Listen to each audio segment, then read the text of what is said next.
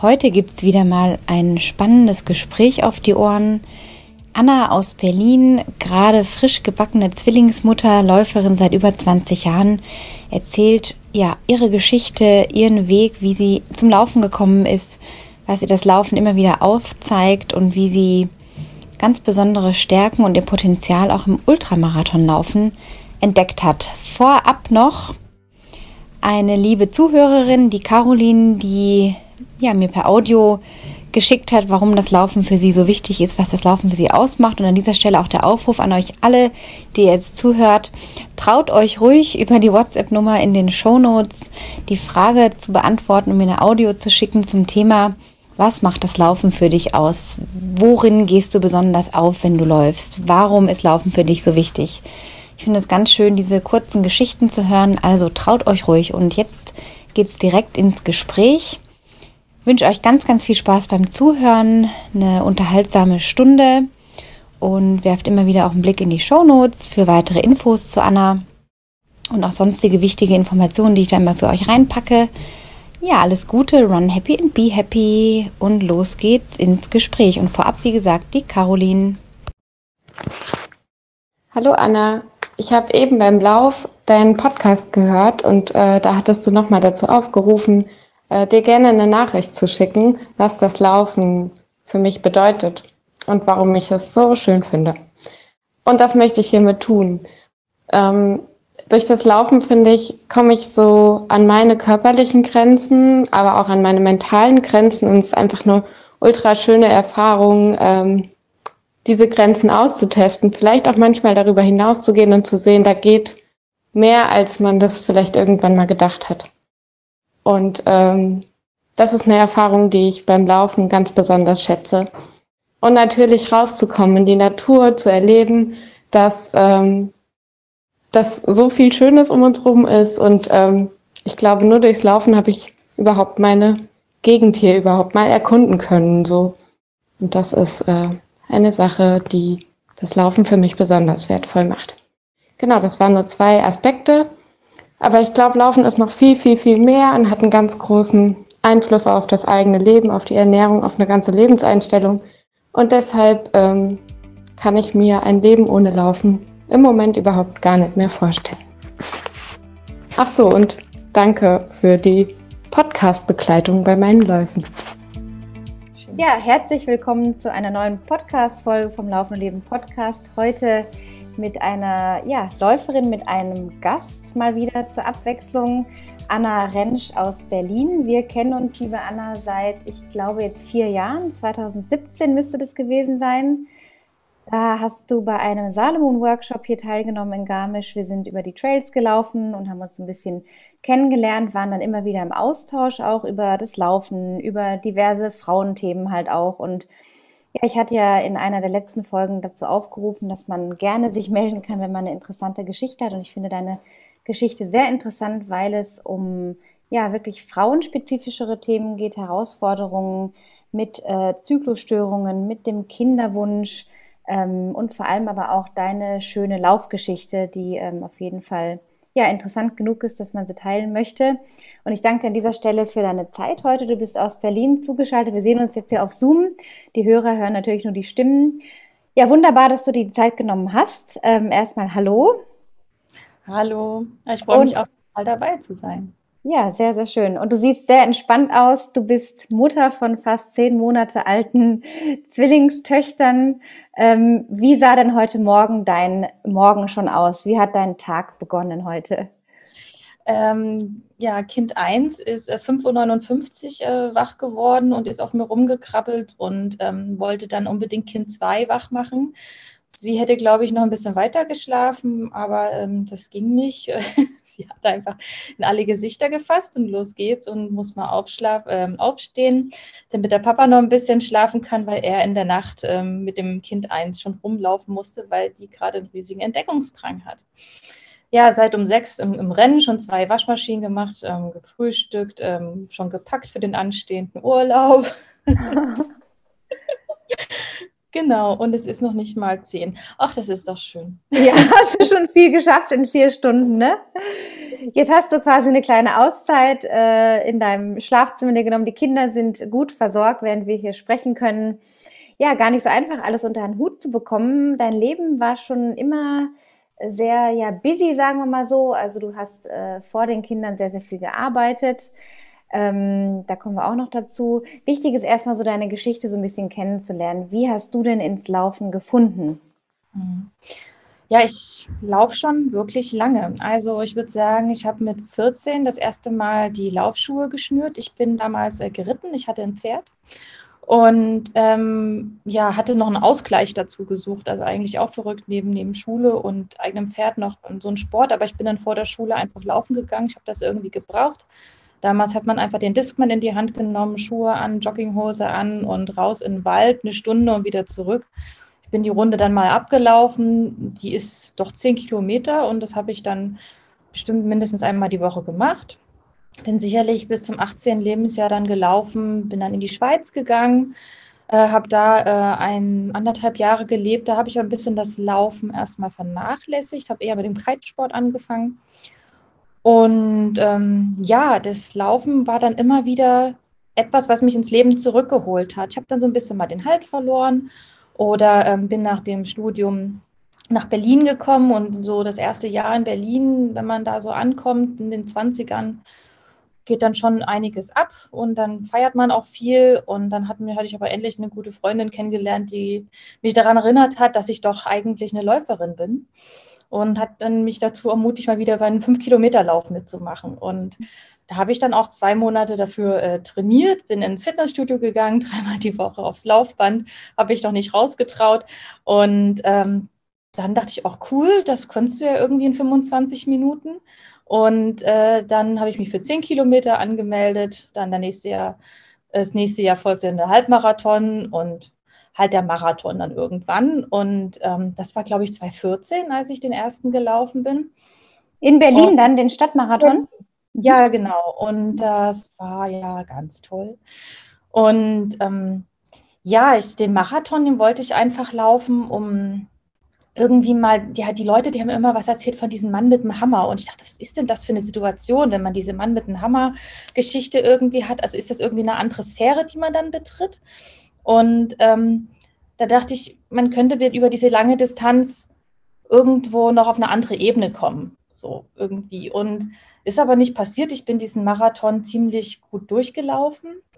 Ähm, tatsächlich in der 342, da war ich noch. Boah, das ist ja sehr gut. Und das war wirklich eine, also ich habe das Ding wirklich so genüsslich gelaufen, das war ganz, ganz wundervoll. Ich meine, durch Berlin wird man ja durch die durch die Zuschauer getrieben und das ist ja einfach, einfach richtig ein Geschenk. Und ähm, dann kommt man ja auch als der glücklichste Mensch der Welt dann im, im Ziel wieder an. Ähm, ja, habe mich dann auch direkt für 2015 angemeldet für den Marathon. Aber 2014 hatte ich mich dann auch noch entschieden, mal ein Ultra zu laufen.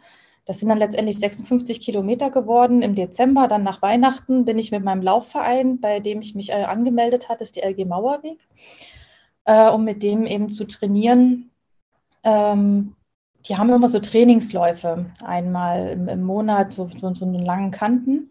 Und da sind wir einmal um Wannsee gelaufen, bei minus sieben Grad. Wie viele Kilometer ist es dann um den Wannsee? Es hätten 51 sein sollen, aber ich war, bin mit einem Partner gelaufen. Wir haben uns so verquatscht, dass wir von der Strecke abgekommen sind und haben fünf Kilometer Umweg gemacht, haben alle Verpflegungspunkte dann verpasst, hatten bei Kilometer 25 den letzten Verpflegungspunkt und haben erst bei Kilometer 50 die Verpfleger wieder erreicht, haben zwischendurch Schnee gegessen und äh, sind in einer Kneipe am Wannsee eingekehrt und haben da eine Cola uns von dem letzten Geld, was wir dabei hatten. Oh Gott, sehr abenteuerlich in Berlin, ja. Ja, und dann ähm, hatte ich die, diese Erfahrung, ne, als wir dann so die letzten sieben Kilometer durch den Wann, ähm, durch den Grunewald gelaufen sind da war dann dieses, dieser Moment der kompletten Reinheit, wo man einfach so, so, so komplett echt ist und ähm, an nichts anderes mehr denkt. Man, man ist so komplett im Hier und Jetzt. Und äh, aber mit so einer ganz positiven Art, ohne dass man so ähm, total erschöpft ist, sondern man ist so komplett zentriert. Und dann war dieser Moment auch endlich, weil wir einfach auch länger gelaufen sind, als eigentlich geplant ist, was ja auch so ein Kopfding ist. Ähm, weil manchmal dann, wenn man sagt, okay, ich laufe 51 Kilometer, dann ist manchmal Schluss. Ähm, man kann nicht mehr weiter, aber wir hatten keine Chance oder wir wollten auch nicht. Es war auch ein bisschen das Ego. Wir hätten sicherlich in irgendein Auto steigen können, aber man will ja dann noch irgendwie ankommen. Und das war, das war diese Erfahrung, die ich gerne wollte. Und das liebe ich. Diese, diese, diese Klarheit und dann dahin zu kommen.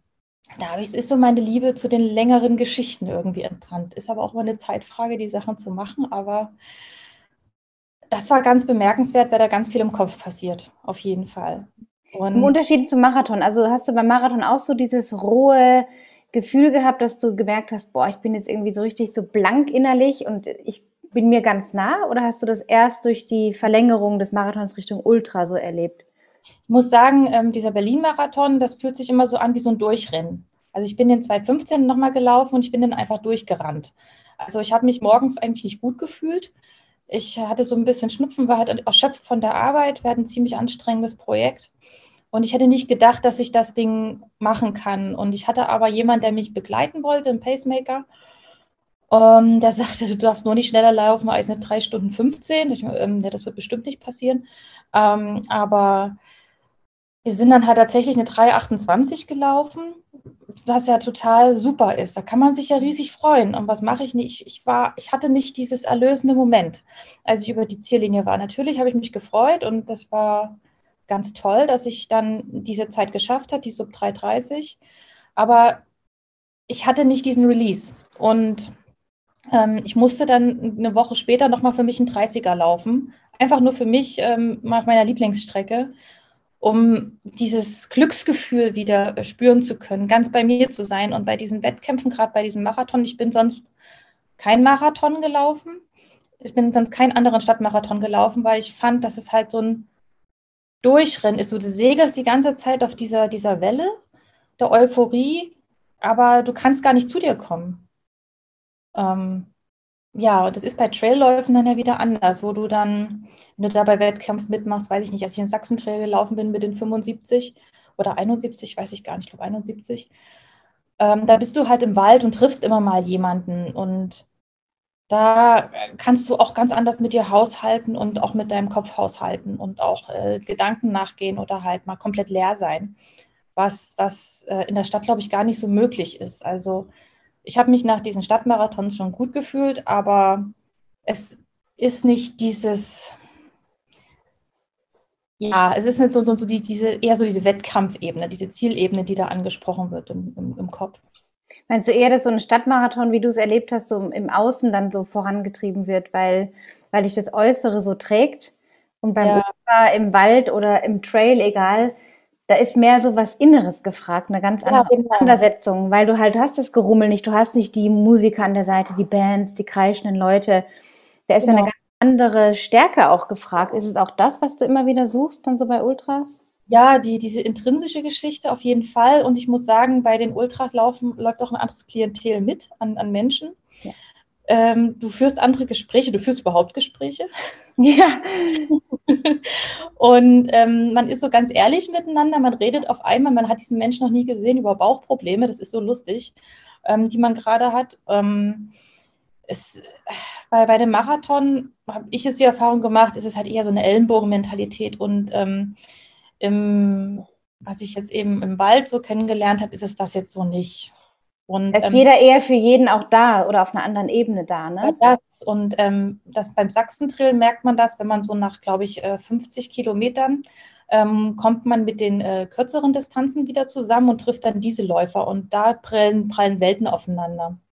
Also wir schon so völlig beseelt und äh, irgendwie äh, so, so schwimmt durch den Wald und da kommen dann diese äh, energiegeladenen Wettkampfleute, die den, den Berg noch hochrennen. Es ist völlig verrückt da merkt man das dann, dass dann Welten so aufeinander clashen. Aber ja, dieses, deswegen mag ich das schon ganz gerne, dieses also Alleinsein und zu sich kommen. Das war dann 2014, 2015 mit dem Ultra, auch dem Sachsen-Trail. Oder der Sachsen-Trail, der war später? Ich glaube, weiß ich gar nicht. Ähm, 2016, 2017, ich bin jetzt zweimal gelaufen. Ja, genau. Und dann hatte ich mich ja für diese noch einen Etappenlauf entschieden, den ich äh, mit einem Freund zusammen organisiert habe, der Kammweg. Das waren ja dann auch die, weiß nicht, 280 Kilometer über, über Stock und Stein hoch und runter. Einmal ähm, Erzgebirge Vogtland von Geising bis nach Blankenstein, nach Thüringen.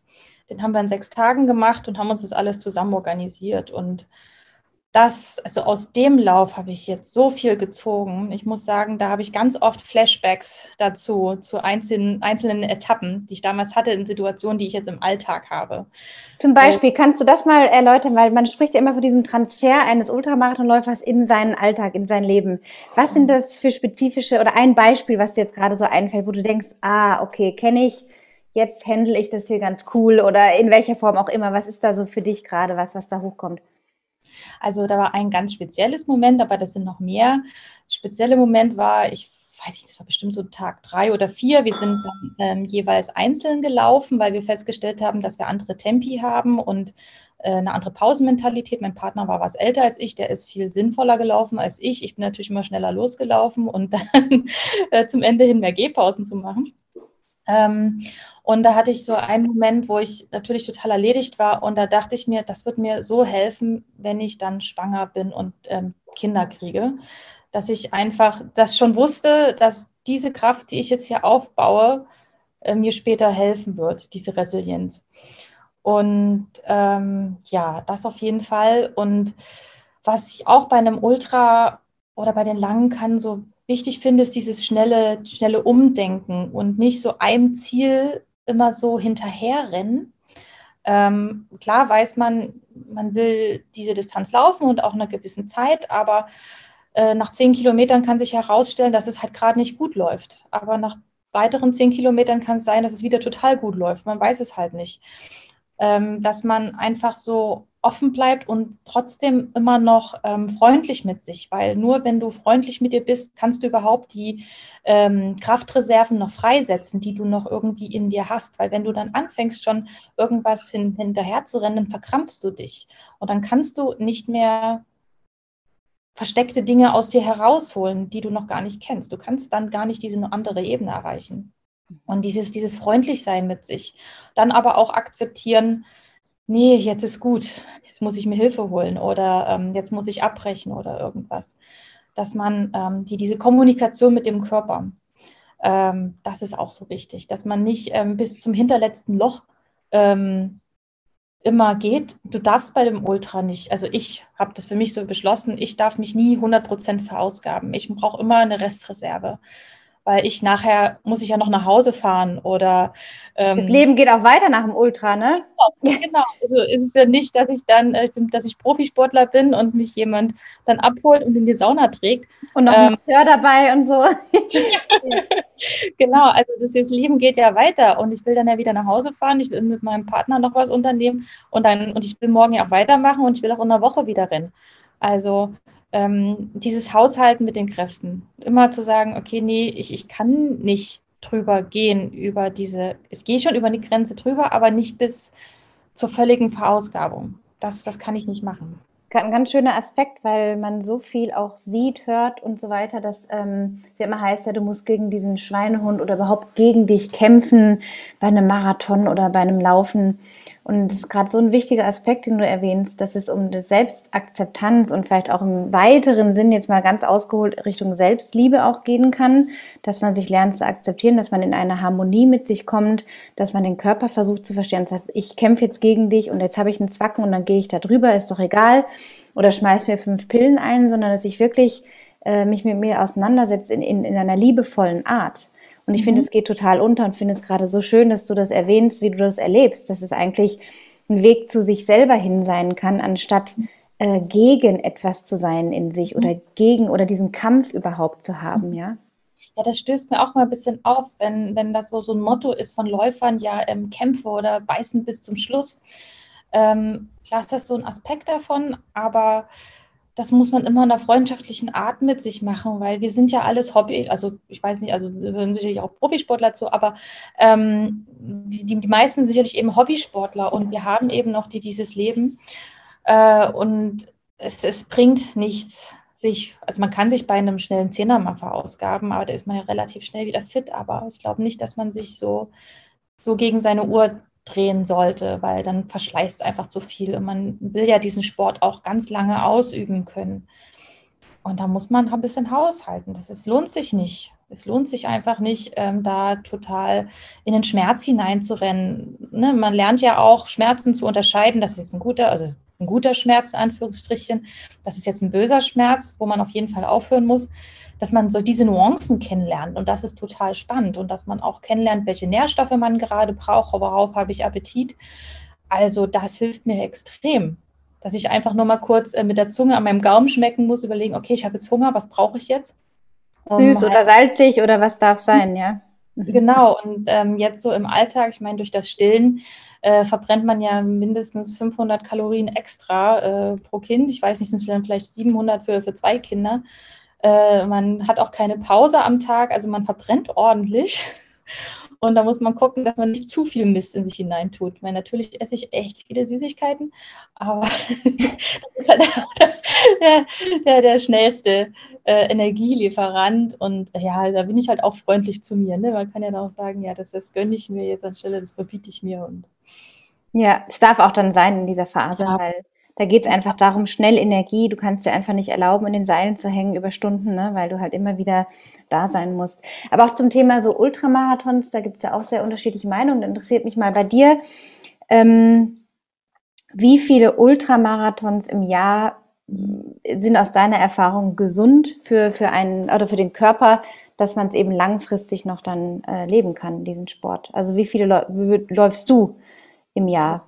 Sicherlich eben abhängig auf den Trainingszustand und, und wie man selber so beschaffen ist, was man für einen Laufstil hat, wie intensiv man die begeht.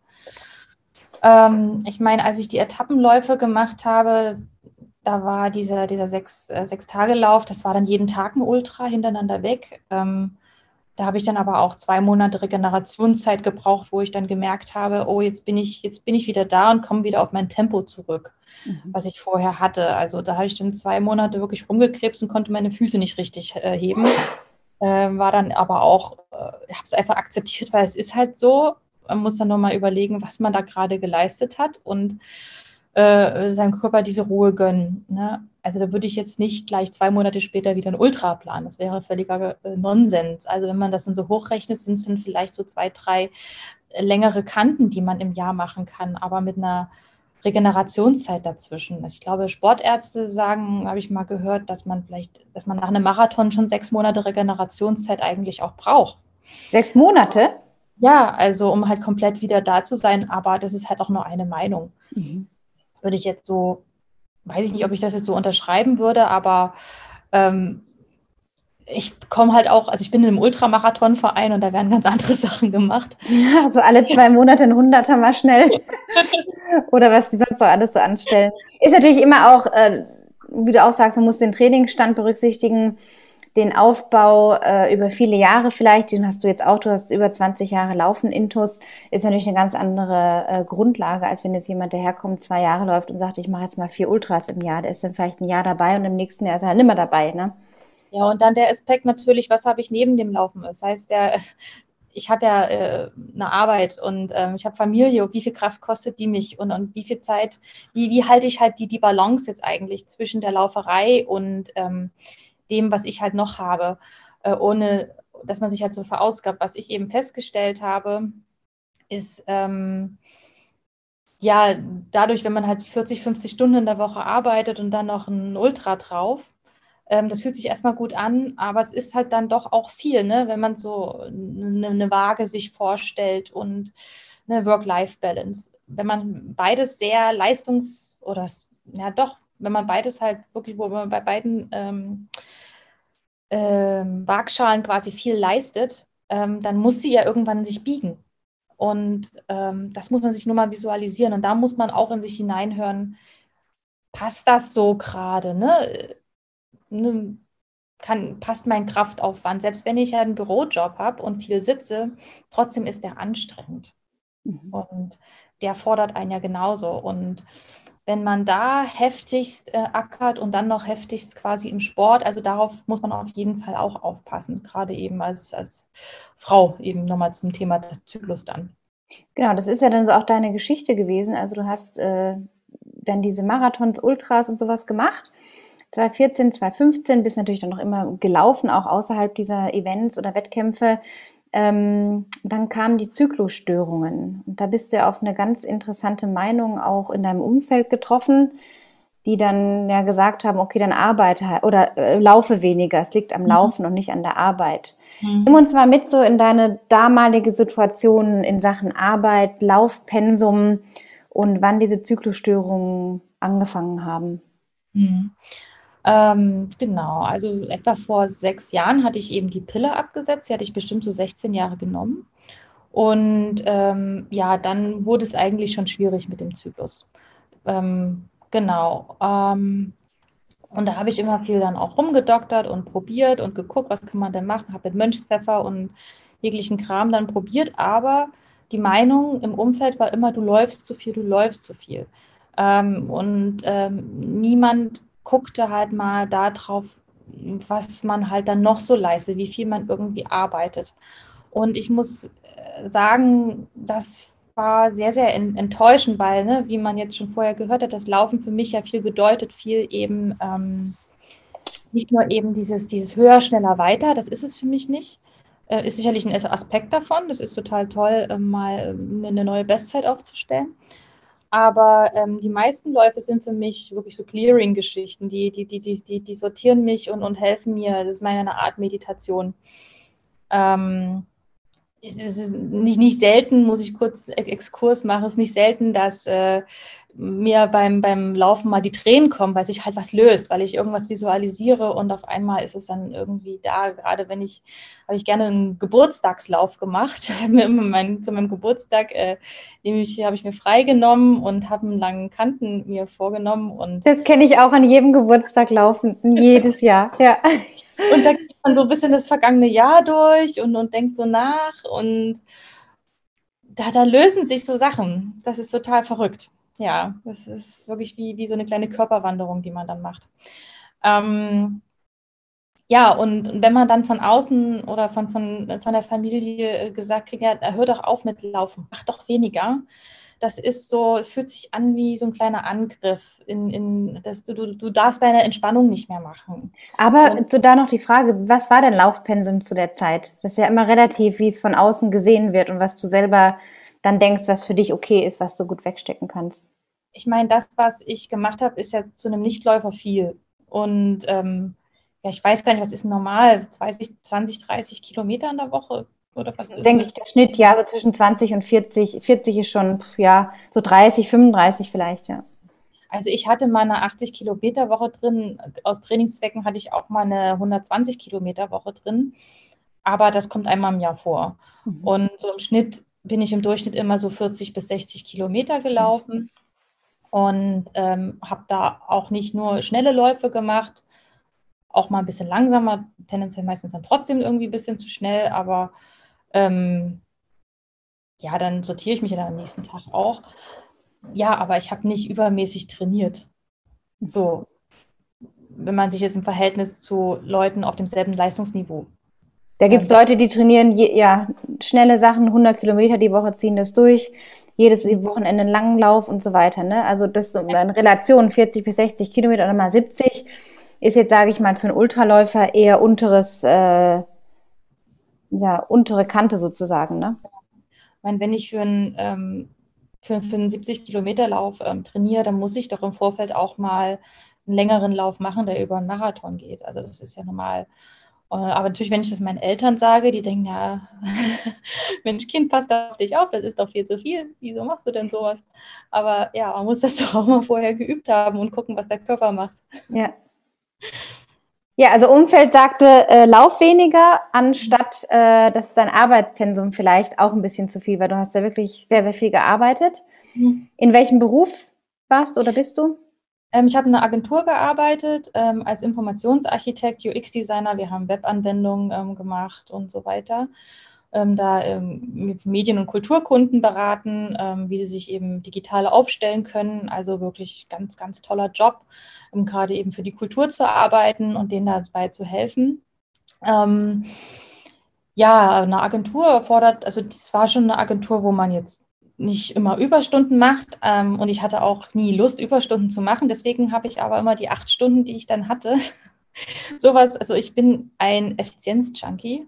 Ich kann unfassbar effizient sein und ähm, das kostet aber auch echt viel Kraft, ne? weil sich da die Leute daran gewöhnen, dass man in kurzer Zeit halt extrem viel schafft, ähm, weil man es halt einfach kann. Und ähm, ja, das ist ganz schön heftig, dann, wenn man acht Stunden, acht Stunden Tag eigentlich das schafft, wofür man halt 14 braucht. Das ist ähm, Quatsch und das halt jeden Tag macht über Jahre.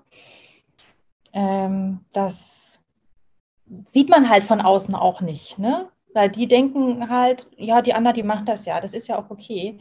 Da muss ich selber dann drauf kommen, tatsächlich, dass das einfach zu viel ist. Da muss ich dann erstmal selber für mich feststellen, äh, halt eben, du bist zu effizient, du musst langsamer arbeiten, du brauchst mehr Pausen. Ähm, und da kam dann langsam so ein Aha-Moment, aber mit diesem Aha-Moment kam dann auch, äh, man, man, man, man, schwebt dann auf so einer riesen Adrenalinwolke die ganze Zeit, ähm, weil man immer oben ist. Und umso mehr man sich klar wird, dass man so weit oben gerade fliegt, desto mehr versteht man, oh, ich bin ja eigentlich schon ganz schön überarbeitet. Und da fällt man immer weiter runter. Äh, diese Situation, die hatte ich auch, aber auf einer ganz anderen Ebene, ähm, als ich äh, für meinen ersten Marathon trainiert habe. Da wurde mir im Training immer wieder schwarz vor Augen. Und da dachte ich, lass mal ein Blutbild machen. Und äh, da wurde festgestellt, dass ich einen total krassen Eisenmangel habe. Und ähm, das haben die mir am Freitag gesagt. Und als ich diese Info hatte, hatte ging es mir dann stündlich schlechter. Vorher ging es mir total gut. Mir ging es dann stündlich schlechter. Ich habe verstanden, ich habe einen Eisenmangel. Und ich, das war dann so, dass ich nicht mehr mit dem Fahrrad nach Hause fahren konnte. Habe ich mir dann ein Taxi genommen. Und am nächsten Tag konnte ich nicht mehr aufstehen und mein Freund hat mich ins Krankenhaus gebracht. Einfach weil ich realisiert habe, verdammt, du hast so einen Eisenmangel. Und das ist so verrückt, was der Kopf halt macht. Und dem muss man sich bewusst sein, was die Gedanken auch für, für eine Kraft haben, wie man sich halt. Wie du mit der Information umgehst. Ja, gedanklich. Da, ja. Genau, ne, dass man, obwohl man eigentlich schon fertig ist, trotzdem noch denkt, weitermachen zu müssen, weil man selbst da vielleicht zu unreflektiert gerade ist oder wenn man das selber nicht akzeptiert, muss dann das erstmal so jemand quasi sagen. Und äh, das Resultat des Eisenmangels oder äh, war dann, dass ich eben diese Zöliakie habe. Dann habe ich mit meiner Diät ja angefangen und ähm, habe mich dann auch schnell wieder regeneriert und konnte eben ja bei dem Marathon dann auch teilnehmen. Aber das war so diese, diese erste Erfahrung dann so damit dass man äh, dann so versteht, oh, du bist eigentlich richtig am Ende und ähm, der, der Körper schaltet ab. Und ähm, die, dieses Moment hatte ich dann eben auch, als ich akzeptiert habe, dass ich wirklich zu viel arbeite. Und dann musste ich auch einfach auf Arbeit an meiner Kollegin sagen, du, ich kann nicht mehr, ich muss jetzt nach Hause, muss jetzt zum Arzt. Und war dann beim Arzt und habe den einfach nur noch gesagt, du, äh, oder der Sprechstundenhilfe, ich, ich, ich kann nicht mehr, ich brauche eine Krankschreibung. Und ich, ich kann nicht mehr. Ich wusste nicht, was ich sagen soll. Und ähm, habe mich erstmal krank schreiben lassen und bin nach Hause und habe erstmal zwei Stunden lang geweint. So, so ein, so ein Release-Moment. Aber ich war unfassbar stolz auf mich, dass ich ähm, das verstanden habe und noch, ich glaube, rechtzeitig die Reißleine gezogen habe und festgestellt, nee, so geht's nicht. Und die Ärztin, die sagte dann zu mir, tun Sie das, wozu Sie gerade was, was ihnen Spaß macht. Was ihnen Spaß, kam, genau, da kam der Spaßfaktor dann, ne? Du hast in deinem Blog auch schön geschrieben. Genau, und was war es natürlich? Ja, gehen, ja, das ist das Laufen, ja, da gehen sie laufen. ja, und dann habe ich ja erstmal eine Ferienwohnung in Brandenburg gebucht und bin zwei Tage lang laufen gegangen. So. Einfach laufen, Kopf frei, an irgendwas anderes groß zu denken, was jetzt da noch kommt oder was aus allem wird. Genau, genau ja, das ist ähm, verrückt, auf jeden Fall. Ja, das Thema mit dem Zyklus war ja dann auch ziemlich akut, weil dann der Kinderwunsch natürlich äh, bei dir und deinem Partner aufkam mhm. ähm, und der Zyklus quasi im Weg stand, die Störungen da, ne? Dieses ja, da bin ich eben zu verschiedenen Ärzten gegangen, erstmal im Gynäkologen und ähm, haben nichts rausgefunden, weil es einfach nichts Körperliches irgendwie ist. Und also das kann halt irgendwie alles sein und ähm, betrachtet auch keiner, ob es jetzt irgendwas mit der Zöliakie zu tun hat. Ähm, es kann irgendwie alles sein. Es kann auch einfach sein, dass man die Pille 16 Jahre genommen hat. Ähm, deswegen habe ich eben versucht, mich dann zu sortieren, weil, okay, körperlich bin ich fit, vielleicht ist es ja dann doch was Mentales, ähm, habe ich dann angefangen, nochmal eine Therapie zu machen, eine tiefenpsychologische Therapie. Äh, kann ich jedem ans Herz legen, sich mal zu sortieren bei jemandem. Das ist einfach eine ganz wundervolle Art und Weise, die uns von der Krankenkasse bezahlt wird und äh, warum nicht in Anspruch nehmen. Braucht natürlich erstmal eine jede Menge Mut, auch sich diesen Themen zu stellen, die dann da hochkommen, ne? Weil man natürlich in einer ganz anderen Auseinandersetzung dann auch wieder ist. Sehr, ja, ich habe einfach gespürt, äh, ich habe es auch schon ein paar Jahre vor mir hergeschoben, aber ich dachte, oh nee, jetzt bin ich reif, jetzt muss ich dahin. Und dann, wenn man merkt, man ist reif, dann schüttet man denen einfach auch alles vor die Füße. Also wenn man weiß, also ich wusste für mich, ich habe jetzt die, die Zeit dort genommen und ich will das jetzt klären. Ich will das jetzt alles ein für alle Mal klären. Ich möchte gerne endlich nach vorne gucken und nicht nur überlegen, ja, was könnte das sein und vielleicht steht mir ja das im Weg. Hm, vielleicht, vielleicht, vielleicht. Ich wollte die ganzen Vielleicht auch aus dem Weg räumen und ich dachte mir auch, sollten wir jetzt schwanger werden und also mit den Kindern klappen, ist schon ganz gut, wenn man vorher ein bisschen sortiert ist, weil die werden einen auch an die letzte Grenze bringen. Ja, auf jeden Fall. Und, ähm, und wie hat sich das ausgewirkt in der Therapie? Jetzt nicht im Inhalt, aber diesen Prozess, den du dann durchgemacht hast, wie hat sich das dann auf den weiteren Verlauf deines Lebens in Sachen Arbeit, Laufen und natürlich dem Kinderwunsch dann äh, weiterentwickelt? Also mein Zyklus hat sich alleine äh, nicht eingestellt. Ähm, das schon mal vorweg. Ähm, ich hatte mir dann, mich dann entschlossen, noch ähm, den Job zu wechseln. Äh, eben auch aus dem Aspekt, den ich vorhin angesprochen habe, dass sich das Umfeld auch daran gewöhnt, wie viel man leisten kann. Und da dachte ich, es ist bestimmt einfacher, dann eben mal das Umfeld zu wechseln und, mit einem neuen Mindset zu beginnen. Und da habe ich mir dann eben einen Job in einem großen Unternehmen gesucht. Äh, ich arbeite bei der Deutschen Bahn in der Produktentwicklung und ähm, da habe ich mir dann auch so gedacht, ja, ich werde immer viel leisten, aber ähm, ich glaube, 70 Prozent reichen auch, mhm. ähm, dass man einfach noch eine Reserve für sich hat. Und das habe ich versucht ab Tag 1 umzusetzen. Fun Fact, ich habe mir äh, zwei Tage vorher beim Laufen ähm, mein äh, Außenband gerissen am, nee. am Fuß und äh, bin dann dort, habe dann dort am Montag mit Krücken auf der Matte gestanden und, und musste halt da auch schon um Hilfe bitten. Also das war schon ein ganz guter Einstieg. Was einem das Leben dann so vor die Füße wirft, im wahrsten Sinne des Wortes. Genau. Ähm, ja, also das habe ich auf jeden Fall umgesetzt und das war eine super richtige Entscheidung, weil ich dort in ein Team gelandet bin, bei, in dem auch auf mich aufgepasst wird, wo die äh, Führungskraft halt auch schon sieht, oh Anna, du, du kannst schon ganz schön viel leisten, guck mal, dass du dir nicht zu viel vornimmst. Und das ist halt ein Geschenk einfach nur, dass dieser Satz gesagt wird. Und dann kann ich mich ja auch selber sortieren. Wir dürfen halt sehr eigenverantwortlich arbeiten. Und ähm, wenn ich das so höre, dann das ist einfach klasse. Da so die, diese Wertschätzung und ähm, dass man so gesehen wird. Das ist ganz fantastisch und das hat mir sehr geholfen dieses neue Umfeld. Ähm, das habe ich auf jeden Fall geändert und ähm, sicherlich hat es mir halt auch viele neue Perspektiven eröffnet, ähm, mit ähm, einigen älteren Themen eben aufzuräumen und die eine andere Kommunikation zu suchen, die in mir drin vielleicht eher so Grenzen aufgebaut hatten oder wo ich eben ähm, Sperren hatte. Und ich konnte mich so konnte ich auch eine gewisse Wut vielleicht noch abbauen, die ich ähm, den Themen gegenüber hatte. Und das befreit einfach und, und lässt einen so nach vorne gucken. Ähm, also, nee, das hat mich wirklich an einem, so, so einem Punkt Null wiedergebracht, an dem ich dann wieder so aufbauen konnte. Das war, kann ich nur jedem ans Herz legen, wenn man dafür bereit ist, das auch in Anspruch zu nehmen. Und auch Ja zu sagen zu, ich hole mir jetzt Hilfe. Ja. Das ist kein Zeichen von Schwäche, sondern einfach, ja, da ist, da ist jemand, der kann mir helfen. Ich stelle mich dem jetzt einfach und lasse mich darauf ein.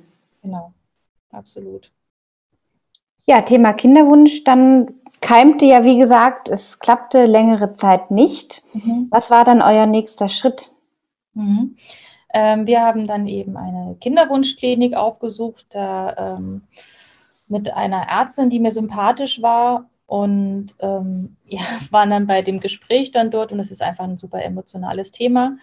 Ähm, sie hat uns gut aufgefangen und uns eine Therapie vorgeschlagen und das hat dann tatsächlich, ähm, haben dann eine Hormontherapie begonnen.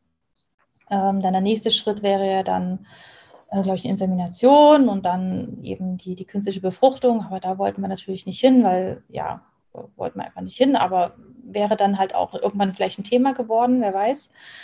Ähm, daher haben wir es halt erstmal mit dieser Hormontherapie äh, versucht. Da setzt man sich täglich Spritzen über einen Zeitraum. Ähm, das habe ich eben gemeinsam mit meinem Partner gemacht. Das hat mir die Therapie eben auch gelehrt. Einfach viel mehr kommunizieren mit dem Partner, sich mehr äh, absprechen, nicht alles ähm, alleine im Kopf durchdenken und dann sagen, so hier ist das Ergebnis, sondern gemeinsam die Wege gehen. Und das erleichtert extrem, weil man auch ja nicht alles alleine tragen muss. Man trägt ja die Dinge zusammen. Das ist, äh, das war eine sehr schöne Erkenntnis. Und das haben wir dann auch gemeinsam einfach hinbekommen und gemeinsam die Therapie in Sizilien auf unserem äh, Sizilienurlaub ähm, haben wir damit begonnen und das war einfach eine ganz entspanntere Art und Weise. Es stand einfach alles unter besseren Sternen. Ich hatte, war zufrieden im Job, ich war mit meiner Familie klar und wir dann, wir wussten, wir wollen das. Und das war einfach, ne, alle, alle Kanäle waren offen. Wie lange geht so eine Hormontherapie? Ich kenne mich da überhaupt nicht aus. Oh Gott, wie waren das? Ähm, man, hm, also es waren dann quasi zwei Zyklen. Also okay. Also ne, ähm, ein, ein Zyklus, ähm, ne, also es waren dann quasi zwei Eisprünge nötig. Okay, verstehe, ja. Mhm. Und dann geschah das Wunder. Dann geschah das Wunder, genau. Und ich dachte, das kann doch jetzt einfach nicht wahr sein. Ich hatte mich am Tag vorher, ich wusste, am Mittwoch werde ich testen. Dienstag haben wir immer unseren Tempodauerlauf. Ich habe ähm, eine Laufgruppe, wo wir jeden Dienstag 19 Uhr ähm, Tempodauerlauf zusammen machen. Und habe ich schon gemerkt, ähm, irgendwie geht das heute nicht so gut wie sonst. Ich mache mal ein bisschen langsamer. Und da hatte ich schon so eine Ahnung, ganz komisch und habe mich schon schon gefreut auf den nächsten Morgen. Und dann war der Test positiv und das war mein Freund aus dem Bett geholt und der noch ganz verschlafen. Und ähm, dann war, war das wirklich ähm, positiv. Eine Woche später durfte ich dann eben ähm, zum ersten Ultraschall gehen und die Woche später dann auch. Man wird dann ein bisschen näher oder ein bisschen öfter noch äh, untersucht, wenn man eben diesen Weg geht. Und da haben wir schon dann Woche vier, die Woche fünf, glaube ich, dann, äh, erfahren, dass es Zwillinge werden. Wahnsinn. Ja, da haben wir uns gefreut. Mein Freund war bis dahin noch sehr verhalten in seiner Freude. Also er wollte es noch nicht zu nah an sich ranlassen, aus Angst, dass es vielleicht einfach nicht klappt. Aber dann konnte er auch nicht mehr anders als sich freuen dann. Ganz, ganz unverhohlen freuen. Wie hast du die Schwangerschaft denn erlebt? War das äh, viel von Unsicherheit begleitet, dass noch irgendwas passiert oder was abgeht oder da kann ja noch viel passieren. Es ist ja nie eine ganz sichere Angelegenheit. Ähm, wie hast du das auch dann in Kombination mit dem Laufen so für dich äh, erlebt, um immer wieder auch in dieses Vertrauen zu kommen? Mhm. Also ich persönlich habe mich mit der Schwangerschaft immer gut gefühlt, aber man ist halt so in einer ganz schlimmen ärztlichen Kontrolle, weil man per se erstmal eine Risikoschwangerschaft ist. Äh, ich war schon äh, 35 Jahre, dann eben die, die, die Zwillinge und dann ist man einfach gleich risikoschwanger. Und dann gehst du total oft dahin und dir wird halt ganz viel Unsicherheit vermittelt. Wäre ich ohne die ganzen ärztlichen Untersuchungen schwanger gewesen, wäre es mir mental besser gegangen. Mhm. Ähm, es ist sicherlich richtig, dass man so oft äh, zum Ultraschall geht, aber äh, es ist einfach nicht so schön, wenn man dann immer so viele Risiken dann irgendwie hört. Äh, von dem her war es dann viel durch Unsicherheit begleitet. Ähm, da stehen ja dann auch diese Feindiagnostiken an und da wurden so ein paar Sachen festgestellt, die uns, wo uns gesagt wurde, das wird auf jeden Fall so sein, zum Beispiel ein Klumpfuß oder so von, von der einen. Und, äh, oder dass die beiden halt zu klein sind. Äh, da wurden uns sehr viele Sorgen gemacht. Und meine Frauenärztin sagte mir dann auch nur, ja, sein, gucken wir mal, ob wir es bis Woche 28 schaffen, gucken wir mal bis Woche 32 und so weiter. Und da wurde diese Unsicherheit geschürt und das war so, so gemein. Und letztendlich haben wir zwei wunderbar gesunde Kinder zur Welt gebracht. Die ohne Klumpfuß. Ohne Klumpfuß, die zwar etwas zierlicher waren, aber ähm, also ganz fantastische Kinder sind. Wirklich. Und ähm, ja, die, diese Schwangerschaft an sich muss man ja dann sehr, sehr in, in Rücksprache mit sich, also ich war immer wieder in großer Rücksprache mit mir, kann ich das machen und so weiter, was ich jetzt machen möchte. Ähm, ich habe, äh, da ich ja dann, ich bin glaube ich bis Woche 25 gelaufen, dann habe ich das nicht mehr gemacht, weil dann wurde es auch einfach zu langsam und dann macht das auch keinen Sinn mehr. Und dann habe ich auch mehr Yoga gemacht. Jeden Morgen habe ich wieder eine, eine äh, Meditation auch überlegt und äh, bin eben in Rücksprache mit, mit meinen Kindern gegangen und habe da explizit halt eine Bindung aufgebaut mit denen und Mut zugesprochen, mir und den Kindern. Und da war ich in einer großer Kommunikation mit, mit meinem Körper und den Kindern. Und das war wirklich gut, weil ich dann auch ab Woche 25 im Beschäftigungsverbot war. Das heißt, die ganze Zeit alleine zu Hause, dann noch Corona, also niemanden treffen. Und das war mental jetzt nicht unbedingt die einfachste Situation, wenn man halt sein Ventil, was man sonst auch hat, wie das Laufen, nicht hat. Oder auch mal Gespräche mit anderen face-to-face, -face, ne? Ja. Mhm. Genau, also. Wann kamen denn die Kinder zur Welt? In welcher Woche? Ähm, ja, das, da hatte ich dann endlich mal eine Ärztin, weil es war dann ein Kaiserschnitt, ähm, den wir dann geplant hatten, eigentlich auch wegen der Lage der Kinder. Und die hat mich dann gefragt, wann denken Sie denn, wann die Kinder kommen? Und sage ich, in einer Woche 38 schaffen wir schon. Und sagt sie, ja, ja. Und, und dann haben wir es dann bei 37 plus 6 den Termin gehabt. Perfekt, ja. Also, pff, ja, es hat die ganze ärztliche äh, Untersuchung hat sicherlich äh, seine Berechtigung, aber hat ganz viel Unsicherheit vermittelt. Also da kann ich immer nur sagen, hör auf dein Bauchgefühl und hör auf dich selber und vertrau dir selbst. Mhm. Ja. ja. für Frauen, die jetzt auch in einer ähnlichen Situation stecken, ne? die jetzt gerade irgendwie damit liebäugeln oder auch schwanger sind. Mhm. Manchmal ist zu viel Technologie oder zu viel Kontrolle vielleicht genau das Gegenteil, dass es eben im Kopf so viel Unsicherheit bewirkt und dann extra viel Stärke braucht. Und die hattest du natürlich durch deine Ultraläufe, durch den Sport, aber jemand, der jetzt nicht so einen Anker hat, ist natürlich dann schon noch schwieriger. Mhm. Ja, absolut. Dann waren die beiden auf der Welt und das Leben natürlich komplett äh, auf den Kopf gestellt. Ähm, wie hast du denn auch zum Thema Laufen wieder wieder ins Laufen gefunden? Wie hast du ja, das ist erstmal die erste Frage. Wie hast du ins Laufen wieder gefunden? Mhm. Die ersten Schritte. Ja, ich habe äh, wirklich die Tage gezählt. Ich habe mir eine neue Laufhose bestellt, die, die mein äh, Postschwangerschafts-, wo mein Postschwangerschaftskörper reinpasst. Ähm, der natürlich nicht, äh, wie ich mir gedacht habe, nach der Geburt wieder so ist wie vorher, ist er nicht. Es dauert seine Zeit, ist auch okay. Und ja, meine Ärztin hat mir gesagt, ja, mit, nach drei Monaten können Sie wieder alles machen. Und genau an dem Tag, ich habe natürlich eine Rückbildung vorher gemacht, das ist ganz wichtig. Und äh, genau an dem Tag, wo dann drei Monate vorbei waren, bin ich laufen gegangen. Und äh, es äh, war klar. Erstmal halt ganz vorsichtig zu gucken. Aber ich muss sagen, das habe ich in der Schwangerschaft auch gelernt, einen, einen sehr, sehr vorsichtigen Fußaufsatz, da äh, wirklich auch gut in, in Balance dann äh, zu, zu laufen ähm, zu, zu gucken, was macht mein Körper jetzt und ähm, bewegt sich irgendwas vielleicht, was ich nicht bewegen sollte? Fühle ich mich stabil genug, um die Bewegung zu machen? Und bin einfach losgelaufen, habe meine Marathon-Playlist, die ich mir für, für Marathon 2015 äh, zusammengestellt hatte, angemacht und hatte direkt halt wieder dieses, dieses Gefühl. Das war wirklich toll. Und das waren dann wirklich gleich viereinhalb Kilometer, die ich irgendwie gelaufen bin. Weiß ich auch nicht warum, aber das ging. Ich habe mich auch nicht länger weggetraut als eine halbe Stunde. Und ja, das war natürlich toll und habe dann so ganz langsam, wenn es eben Zeit gegeben hat, ähm, habe ich die Laufschuhe geschnürt. Ähm, einmal, da war eben unsere Haushaltshilfe da, die wir glücklicherweise hatten.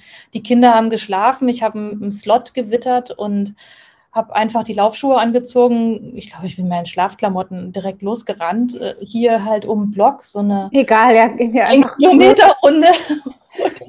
und habe ihr gesagt, hier ruf mich an, wenn irgendwas ist. Und sie hat sich hingesetzt, das Handy vor sich und gehört und ja, war ich dann 25 Minuten später wieder da und äh, Kinder waren gerade aufgewacht. Also das war optimal. Also ist wirklich eine, wie, wie ich es nenne, so, so ein Slot-Running. Slot-Running, Hashtag Slot-Running. da musste ich auch lachen, als ich das gesehen habe, ja. Das ist, was man so macht. Und ähm, aber jetzt kann ich es auch ein bisschen besser planen mit meinem Partner. Also das ist das A und O, dass man als Team agiert. Und nicht als Frau, nur weil man jetzt die Mutter ist, irgendwie monatelang zurückstecken muss, ne, sondern dass man sich abspielt, dass man auch sagt, das ist mein Bedürfnis, ich brauche das für mich. Ja, Ich bin genau. auch vor, ich glaube, zwei Wochen oder drei Wochen einen Halbmarathon gelaufen. Ja, zum Wings for äh, Life. Wings for Life, genau. Ja, da dachte ich, das ist ein ganz guter Punkt, äh, mal sowas zu machen. Und da habe ich mir eine drei Kilometer um, um Hausblock, äh, so eine drei Kilometer Runde um unseren Hausblock gesucht. Äh, eine, eine sehr gute Freundin hat mich auf dem Fahrrad begleitet. Das war gerade dieser warme Tag.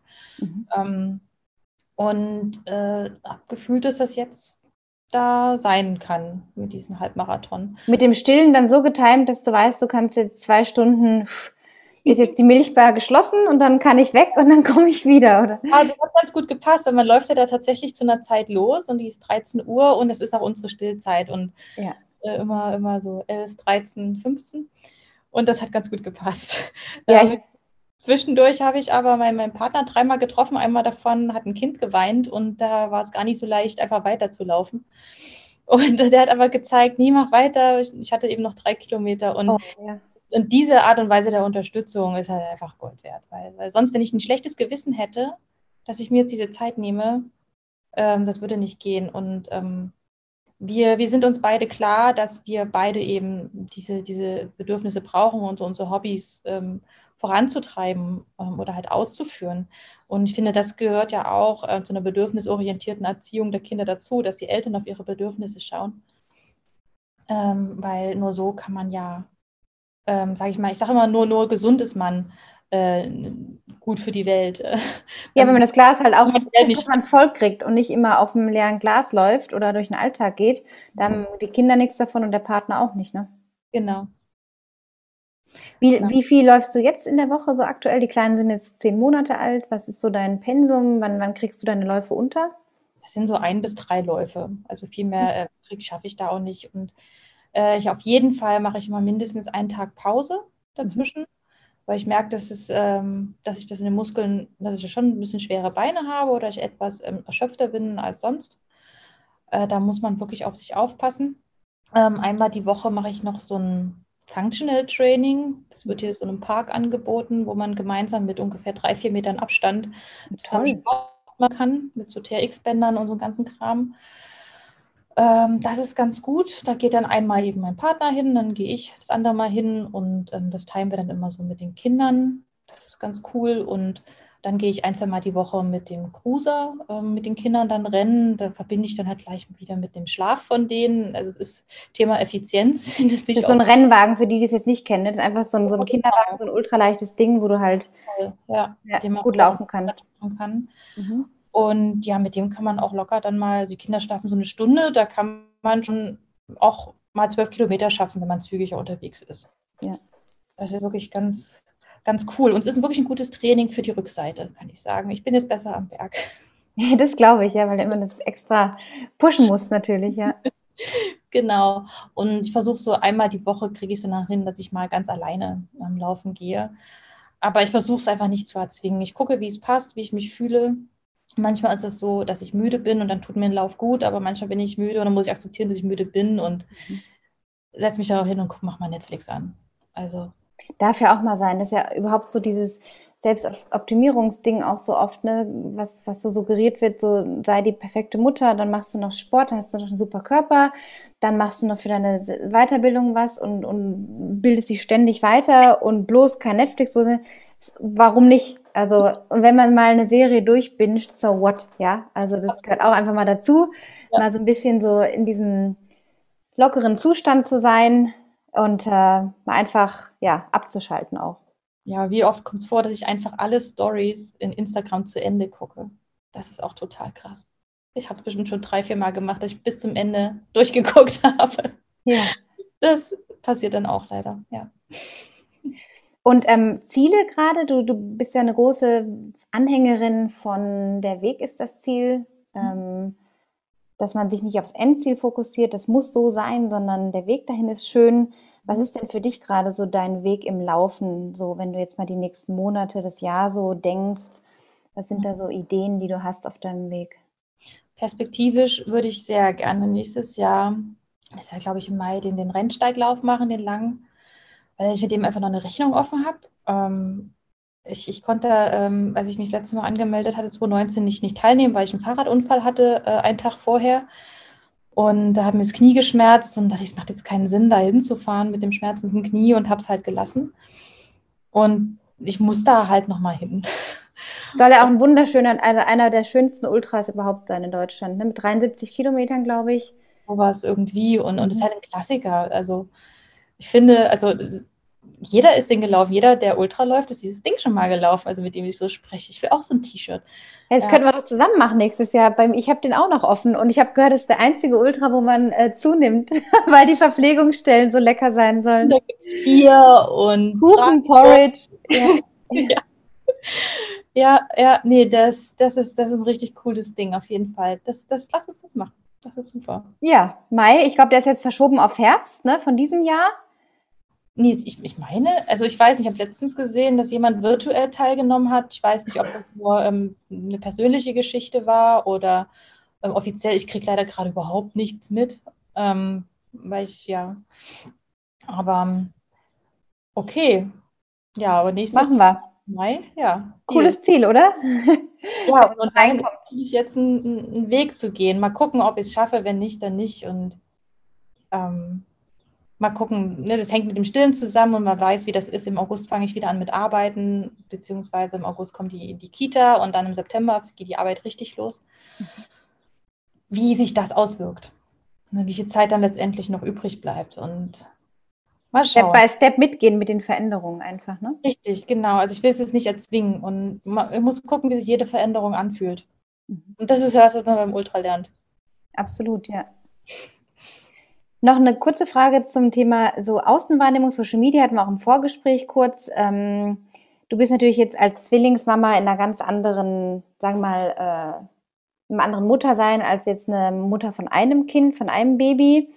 Wenn ich jetzt so persönlich durchscrolle, sehe ich halt auch, ich weiß nicht, es wird mir halt wahrscheinlich irgendwie angezeigt, ne, in diesem Entdecken-Ding da bei Instagram zum Beispiel, äh, irgendwie die Supermams hier top fit und nach vier Wochen wieder am Berg und hier und hier die Höhenmeter. Mhm. Ähm, ich bin ja selber Mutter und das war damals zu meiner Zeit, als meine geboren wurden, gar nicht, gab es ja alles gar nicht. Mhm. Wie geht, oder spürst du da einen Druck auf Social Media oder ja, wie, wie nimmst du das wahr als Mama? Vielleicht mhm. sogar jetzt noch mehr als Zwillingsmama, dieses sportlich sein, die Körperwahrnehmung, was, was empfindest du da? Also ich folge so zwei, drei Zwillingsbloggerinnen. Ich denke mal, dass es da noch einen Unterschied gibt zu, sage ich mal, ist ein böses Wort, äh, zu Einlingsmamas. Mhm. ähm, die haben meiner Sicht halt mehr Zeit und ich glaube halt auch mehr, mehr Druck, noch perfekter zu sein. Und äh, was mir aufgefallen ist in der Zwillings-Community, äh, ist so dieser Mut zum Unperfektsein, weil es einfach überhaupt nicht geht, alles hinzukriegen. Also wie, wie, wie oft ich lese, äh, dass Sachen halt dann liegen bleiben. Das ist einfach nicht möglich, die Wohnung immer top im Schuss zu haben und sich dann noch selbst, also da geht es einfach schon mit Grundbedürfnissen los, dass man dafür keine Zeit hat. Und das wird auch ziemlich ähm, offen dann diskutiert. Also da dieser Hashtag mehr Realität auf Instagram ist da ganz groß geschrieben. Ich weiß tatsächlich nicht, wie es dann bei äh, Mamas ist, die jetzt ein Kind bekommen haben. Ich, weil ich jetzt tatsächlich auch nicht so viel Kontakt habe äh, zu denen, da ja eh die ganzen Kurse nicht äh, stattgefunden haben ähm, oder ja, und dass man da keine Kontakte richtig äh, statt, ähm, aufbauen konnte. Ähm, ja, also einen Druck spüre ich da nicht. Ich habe tatsächlich eher vermisse ich ähm, eine Zwillingsmama, die auch läuft, ähm, mit der man sich so ein bisschen austauschen kann, wie die das dann so hinkriegen.